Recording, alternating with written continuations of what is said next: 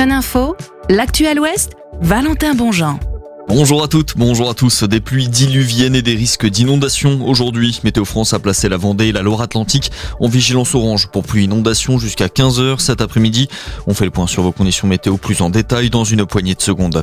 Vous les avez vus peut-être fleurir sur les trottoirs des nouveaux bacs d'apport volontaires pour collecter les déchets organiques. Depuis hier, les collectivités sont dans l'obligation de proposer des solutions pour trier à la source les biodéchets. Certaines communes, comme à Nantes, mettent en place des points de collecte, d'autres préfèrent opter pour des bacs individuels dédiés aux déchets organiques.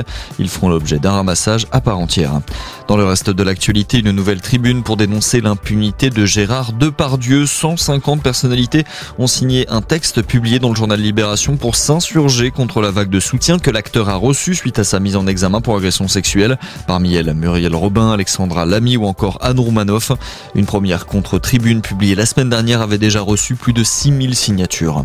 Les Français de retour dans les salles obscures. Le Centre national du cinéma et de l'image animée publie aujourd'hui son bilan de fréquentation des salles de cinéma en 2023.